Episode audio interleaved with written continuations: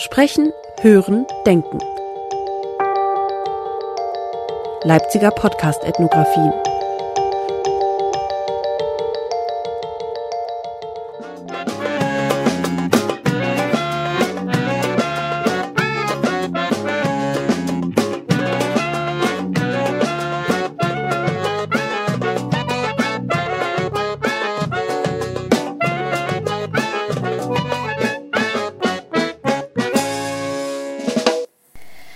Letztens war ich mal wieder auf einer schönen Party auf einem Wagenplatz bei mir in der Nähe. Die bunten Wagen sind von außen bemalt und es sind ganz liebevoll gestaltete kleine Beete davor angelegt, wie ein Minigarten. Alles ist an der Natur, man wohnt quasi mittendrin. Ich fühle mich immer sehr wohl auf Wagenplätzen.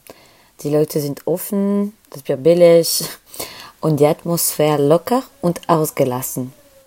Ich merke dann immer, wie wichtig hier der gegenseitige Respekt ist, denn irgendwie feiert man ja bei Leute zu Hause, auch wenn man nur um einen Feuerton steht und ein bisschen Musik läuft. Und da habe ich mich mal wieder gefragt, wie das wohl ist, so eine Wagenplatzleben. Irgendwie interessiert mich das. Was sind das für Leute? Was sind ihre Geschichten?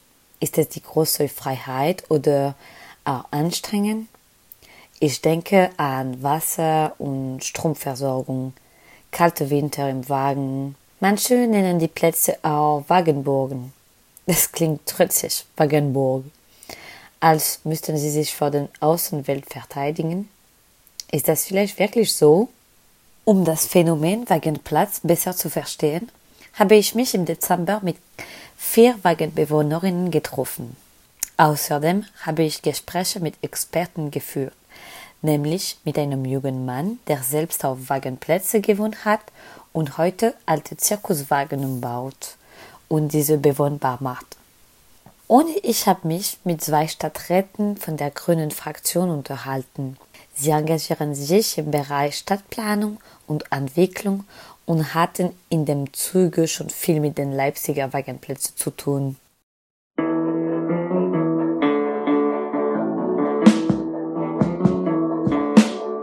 Wir haben uns gefragt, wie und warum sich Menschen dazu entscheiden, auf einen Wagenplatz zu ziehen. Was ist eigentlich die Motivation dahinter? Und was sind die Hintergründe? Dazu haben wir unter anderem einen jungen Vater befragt. Seine einjährige Tochter meldet sich auch gelegentlich zu Wort. Dann ging es am Ende des Studiums ein bisschen darum, wie kann ich Kosten minimieren, wie kann ich recht günstig wohnen, weil es jetzt nicht so, ich habe freie Kunst studiert, man nicht so schnell reich werden wird damit. Und ja, eigentlich quasi aus Kostengründen und Sympathiegründen den Leuten gegenüber. Ja, das, also, dass es gemütlich ist irgendwie und dass äh, ich halt meinen Raum habe, den ich halt so selber gestalten kann und es ist halt mein Eigentum und es kann mir halt keiner wegnehmen. Ne? Also es ist halt mein Privatbesitz. Okay. Also es kann mich keiner kündigen jetzt und sagen halt, dass ich da ausziehen soll. Also. Das klingt doch eigentlich nach sehr pragmatischen Gründen. Finanziell gesehen ist ein Leben auf dem Wagenplatz wegen der fehlenden Miete natürlich preiswerter. Und da es nicht so etwas wie eine Hausverwaltung gibt, kann niemand einfach rausgeschmissen oder gekündigt werden. Jedenfalls, wenn der Wagenplatz einen sicheren Status hat. Dabei dachten wir eigentlich immer, dass viele WagenplatzbewohnerInnen auch aus Idealismus diesen Wohnort wählen. Insofern, ich denke dann einfach an, ähm, an Selbstbestimmung und an, an auch Platz. Also sozusagen Platz für, um sich zu entfalten. Und das, äh, das finde ich ganz wichtig. Man wird somit in die ganzen Sachen verstrickt. Also das ist ja auch nicht nur sich aufhalten und wohnen, sondern es sind ja auch äh, viele interaktive Sachen miteinander, vielleicht äh, alles mögliche, Arbeit, politische Sachen vielleicht oder äh, ähm, ne? also das ist ja übergreifend.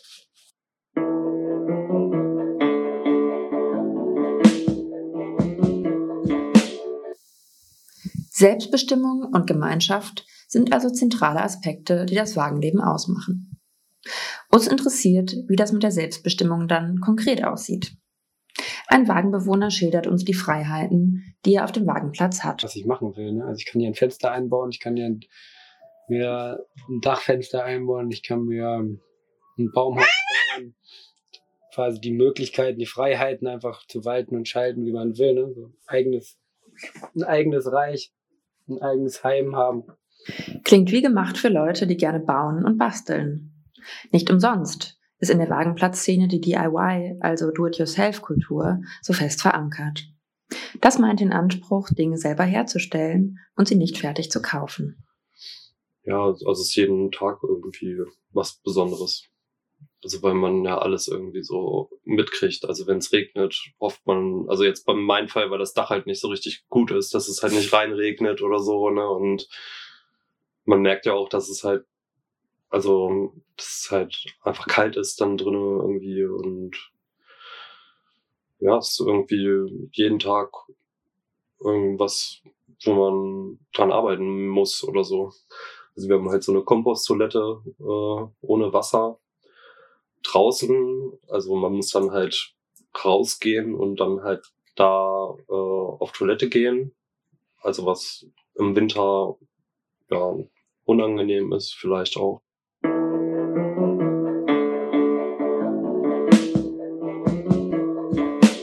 Und was ist eigentlich mit dem Thema Gemeinschaft? Wie dürfen wir uns das Zusammenleben vorstellen? Wenn es einfach zum Beispiel der Sommer, wenn es warm ist oder wenn äh, es draußen einfach angenehm ist, dass immer irgendwo überall was los ist. Man mit verschiedensten Leuten in Kontakt kommt und auch immer in verschiedensten Gruppenkonstellationen zusammensitzt, vielleicht spontan ein Frühstück miteinander hat, weil dein Mitbewohner noch rüberkommt, der wiederum Besuch hat und das immer eine hohe Frequentierung an, an Gemeinschaft da ist. Und das ist für mich persönlich was äh, sehr Wichtiges und sehr Schönes. Vereinsamen tut man also anscheinend nicht auf einem Wagenplatz, da ziemlich viel sozialer Austausch stattfindet. Für mich klingt das allerdings auch nach viel Trubel. Gibt es denn Möglichkeiten, sich abzugrenzen und seine Ruhe zu haben? Und gleichzeitig ist man aber auch manchmal in seiner kleinen Insel, dem Wagen, äh, ja, zurückgezogen. Ob man das jetzt gut oder schlecht findet, weiß ich nicht. Ich glaube, viele finden das gut, dass man gleichzeitig auch wieder so einen, äh, einen Rückzugspunkt hat. Eine andere Bewohnerin beschreibt das Verhältnis aus Rückzug und Gemeinschaft, aus Privatsphäre und Teilen folgendermaßen. Für mich ist es auch wichtig, dass ich quasi mehr meine eigenen vier Wände habe, als man das jetzt in der WG hat. Ich kann mich also auch zurückziehen aber ich kann trotzdem, also auf meinen Raum, der im Winter sehr klein ist, weil es einfach im, im Winter eben nur, nur die, nur hier drinnen warm ist, das ist ein Steckenhaus. Im Sommer äh, ist es viel größer. Ähm, und wenn ich Lust habe, Leute zu sehen, dann kann ich mich quasi da rausbewegen und ähm, bei den Nachbarn klopfen oder so und eben Leute treffen. So dass ich quasi mein privaten, ganz klar meinen privaten Space habe und aber auch ganz klar ähm, so äh, den Bezug zur Gruppe.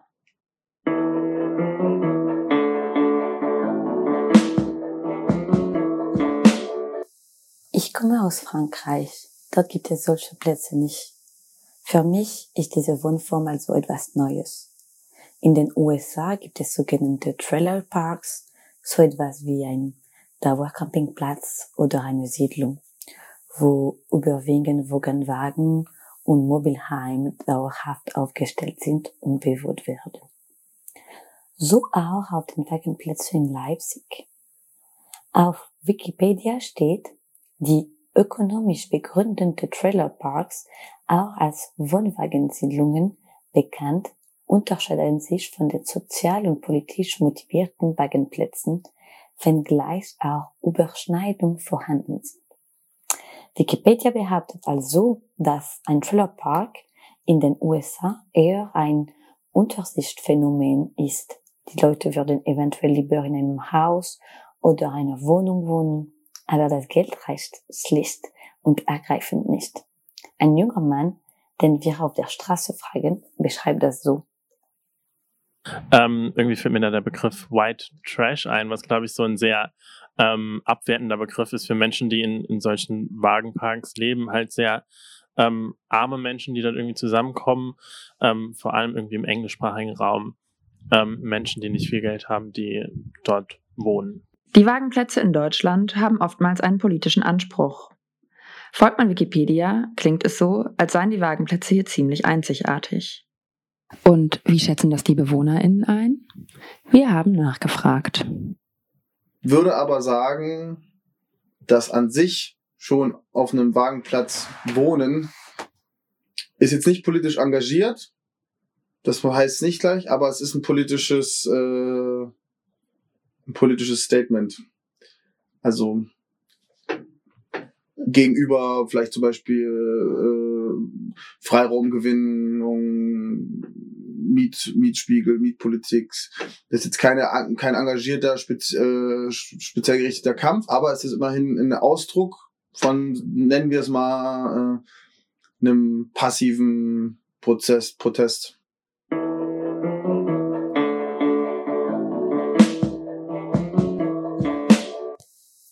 In Leipzig gibt es zurzeit 22 Wagenplätze. Das ist eine sehr hohe Dichte an Wagenplätzen für ein Stadt für der ganze Leipzig. Die Stadt gilt als wagenplatzfreundlich. Der erste wurde Ende der 90er Jahre in Konnewitz gegründet. Oft befinden sie sich am Rande der Stadt und sind nicht auf den ersten Blick zu erkennen. In der Innenstadt gibt es keine Wagenplätze und mit den Jahren wurden die Konstruktionalisierung noch weiter an der Stadt herangedrängt. Man muss die Orte der Plätze kennen oder intensiv suchen, um sie zu finden. Wir haben mit zwei Stadträten der Fraktion Die Grünen über den stadtpolitischen Aspekt des Themas gesprochen. Bundes ist bundesweit eine rechtliche Grauzone. Richtig. Es ist, es ist erstmal bundesweit nirgendwo geregelt im Baugesetzbuch, in der Baunutzungsverordnung, in keinem Bundesland, in keinem, nicht in Deutschland. Also entweder es gibt eine gesetzliche Grundlage, aber solange es die nicht gibt, müssen die Kommunen zusehen, dass sie eigene Lösungen finden.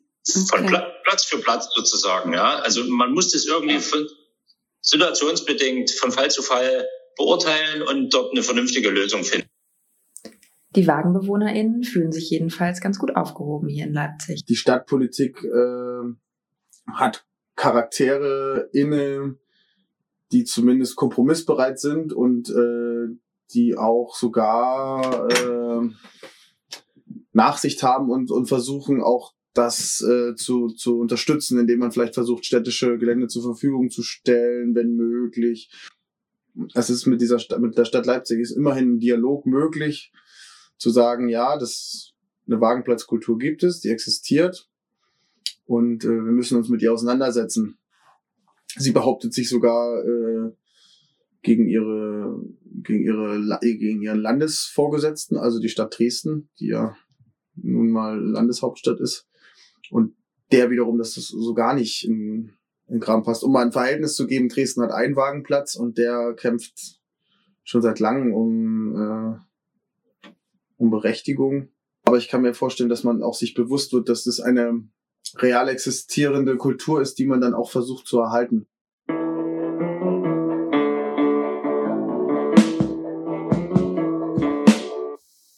Natürlich gibt es auf einem Wagenplatz auch Regeln.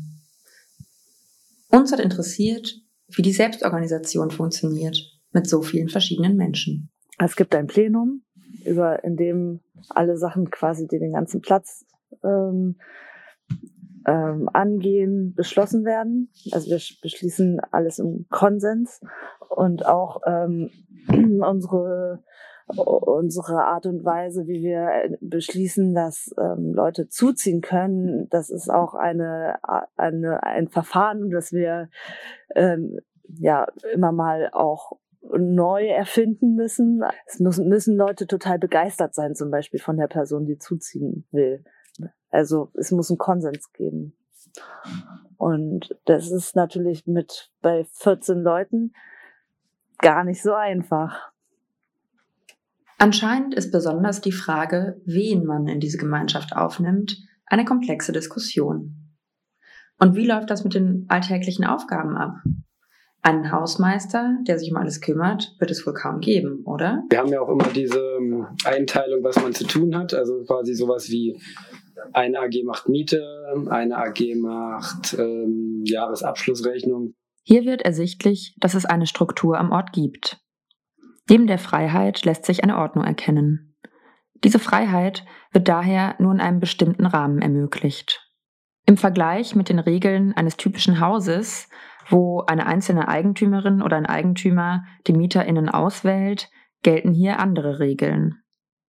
Diese sind jedoch genauso wirkmächtig, zum Beispiel was die Beziehung zur Stadt, zur Außenwelt oder zu den Behörden angeht.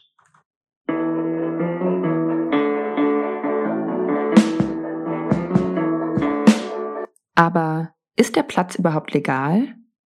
Die Wagenbewohnerinnen schildern ihre rechtliche Lage als Gruppe sind wir so legal und der Kauf und dieses Grundstücks ist natürlich auch legal.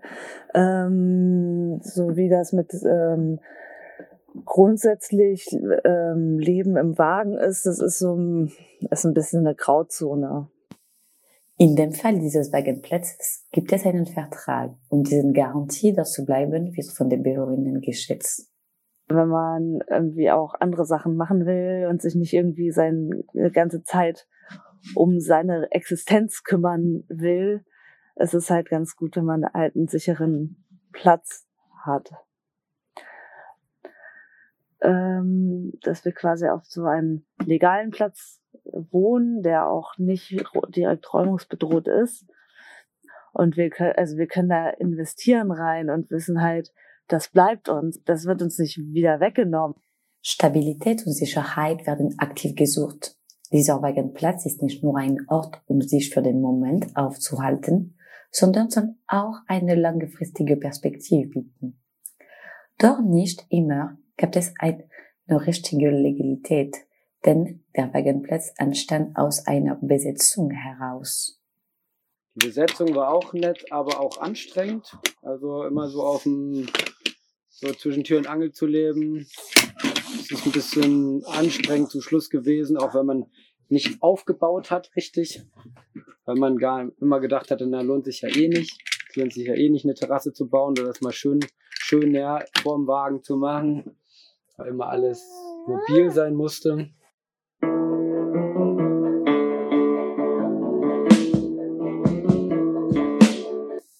Was geschätzt wird, ist nicht nur die Tatsache, mobil zu sein, sondern die Wahlmöglichkeit, mobil zu sein.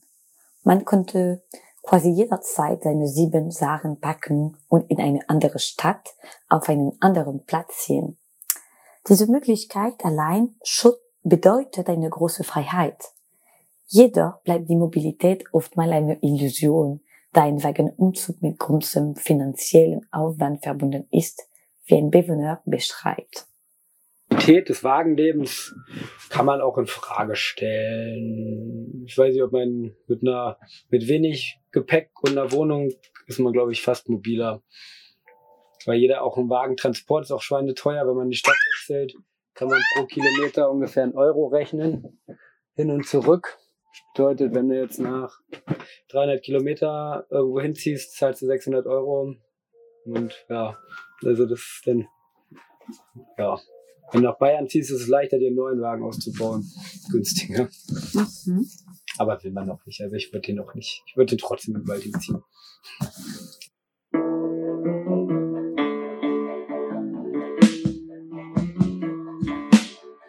Wahrscheinlich haben viele Personen, die auf einem Wagenplatz waren oder sie eben nur von außen kennen, ein bestimmtes Bild im Kopf von den Leuten, die dort wohnen und wie sie dort wohnen. Wir haben Passantinnen im Leipziger Osten befragt. Es kommen einige Meinungen zusammen. Ähm, als älterer Mensch stellt man sich das, glaube ich, ein bisschen einfach vor. Also so was sanitäre Anlagen und sowas angeht, könnte ich mir vorstellen, dass es da doch ein bisschen, ich will das Wort primitiv nicht nutzen, aber so könnte ich es mir vorstellen.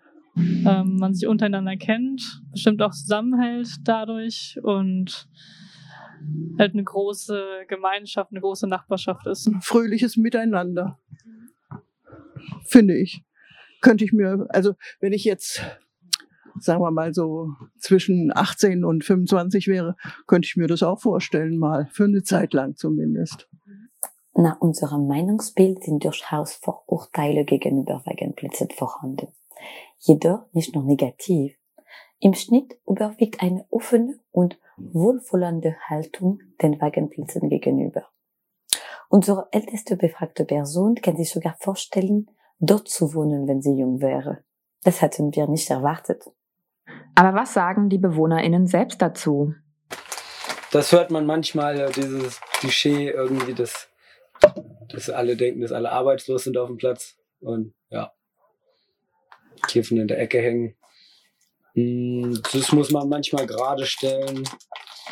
Genau, meiner Meinung nach ist es total gut, so eine Öffentlichkeitsarbeit zu machen, weil wir das halt eben auch brauchen. Wir brauchen auch einen Rückhalt in der normalen Bevölkerung. Was nützt uns so ein Inseldasein und niemand weiß von uns und wir sind nur ein großes Mysterium oder so eine so eine Alien Family, von der vor der alle Angst haben oder so. Das ist ja ein, das das bringt uns ja überhaupt nicht weiter. Das können zwei Stadträte der Fraktion Die Grünen nur bestätigen. Sie sind den Wagenplätzen gegenüber generell positiv eingestellt, aber ist ein Problem, wenn die Akzeptanz in der Gesellschaft nicht für die Wagenplätze da ist. Mhm. Ja, dann wird es zu einem Problem. Solange es kommt immer auf die Ortsteile an und auf eine stadtweite Diskussion. Es wird dann zu einem Problem, wenn man merkt, die Gesellschaft drumherum akzeptiert nicht.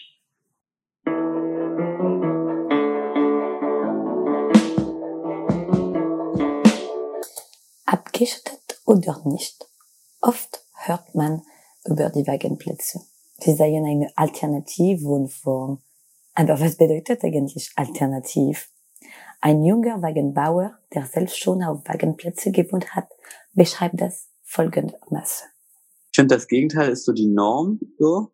Also alternativ bedeutet ja eigentlich sozusagen das als etwas anderes als das Native, so. Und das Native ist das ursprüngliche oder das, oder ich sag mal, das die, die Norm, also das, was die meisten machen.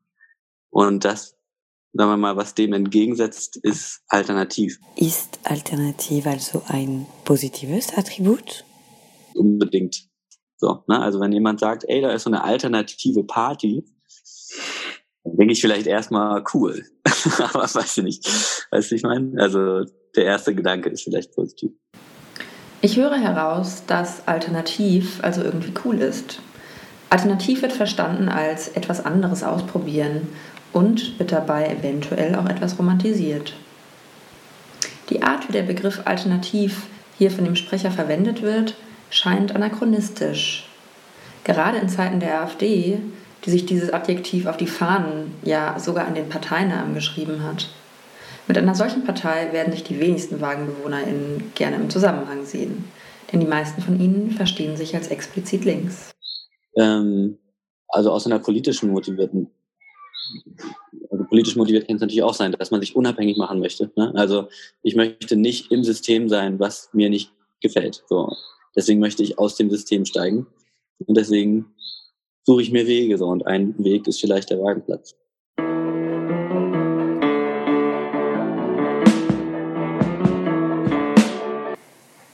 Während der Recherche geführten Interviews sind natürlich nur ein kleiner Ausschnitt der Szene, da man davon ausgehen kann, dass jeder Wagenplatz anders funktioniert, mit eigenen Regeln und Strukturen, die teilweise seit Jahren gewachsen sind.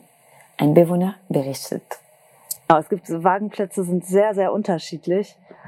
Auch äh, so ähm, die so alles was ich sage, das kann ich nur aus meiner Sicht sozusagen sagen und das ist auf gar keinen Fall irgendwie übertragen auf alle anderen, die im Wagen wohnen, weil äh, ähm, es gibt so viel Meinungen wie Menschen, die im im Wagen wohnen ähm, und die auch die Gruppen und die Plätze und wie ähm, ob das jetzt eben gekaufte Plätze sind, ob das besetzte Plätze sind, ob das gepachtete Plätze sind von der Stadt oder ob man irgendeine Art Vertrag hat mit der Stadt, obwohl man besetzt ist oder da gibt es ganz, ganz viele verschiedene Möglichkeiten, ne? ähm, die alle irgendwie ihre Berechtigung haben, denke ich. Am Ende unserer Recherche können wir also sagen, dass ein Leben auf dem Wagenplatz eine Entscheidung für eine ganz andere Wohnform ist. Man lebt viel gemeinschaftlicher als zum Beispiel in einem Mietshaus. Es gibt einige Widersprüche. Zum einen wohnen die BewohnerInnen von Wagenplätzen in einem Fahrzeug, das dafür gemacht ist, mobil zu sein. Jedoch ist ein Umzug teuer und kompliziert. Die Mobilität ist zwar wichtig, aber der Wagen anscheinend eher ein Symbol für die Freiheit und ein Gegenentwurf zur bürgerlichen Sesshaftigkeit. Das Wagenleben wird zu einem Statement gegen die bestehenden Verhältnisse. Von außen werden Wagenplätze zwar als anarchische, regelbefreite Räume wahrgenommen, bei näherem Hinsehen stimmt das aber nicht so ganz. Es gibt langwierige basisdemokratische Entscheidungsprozesse, um den Bedürfnissen aller gerecht zu werden. Ein Klischee, das uns begegnet ist, war, dass sich die WagenplatzbewohnerInnen von der Gesellschaft abkapseln, vielleicht Einzelgängerinnen oder Eremitinnen darunter sind. Das können wir eigentlich ganz klar widerlegen. Zumindest auf dem Wagenplatz, den wir näher kennengelernt haben, herrscht ein reges Sozialleben. Die BewohnerInnen sind sehr aufeinander bezogen, sind offen, empathisch und auch Gäste sind immer willkommen. Uns wurde bereitwillig Einblick gewährt in Wägen, Lebensentwürfe und Komposttoiletten. Wenn ich das nächste Mal einen Wagenplatz besuche, werde ich den Ort und seine Menschen und Wegen aber auch die Gemeinschaft mit ganz anderen Augen sehen. Ich finde es eine total mutige und interessante Art zu leben und es ist toll, dass es in Leipzig dafür noch die nötigen Freiräume gibt. Schade eigentlich, dass wir in Frankreich so etwas nicht haben.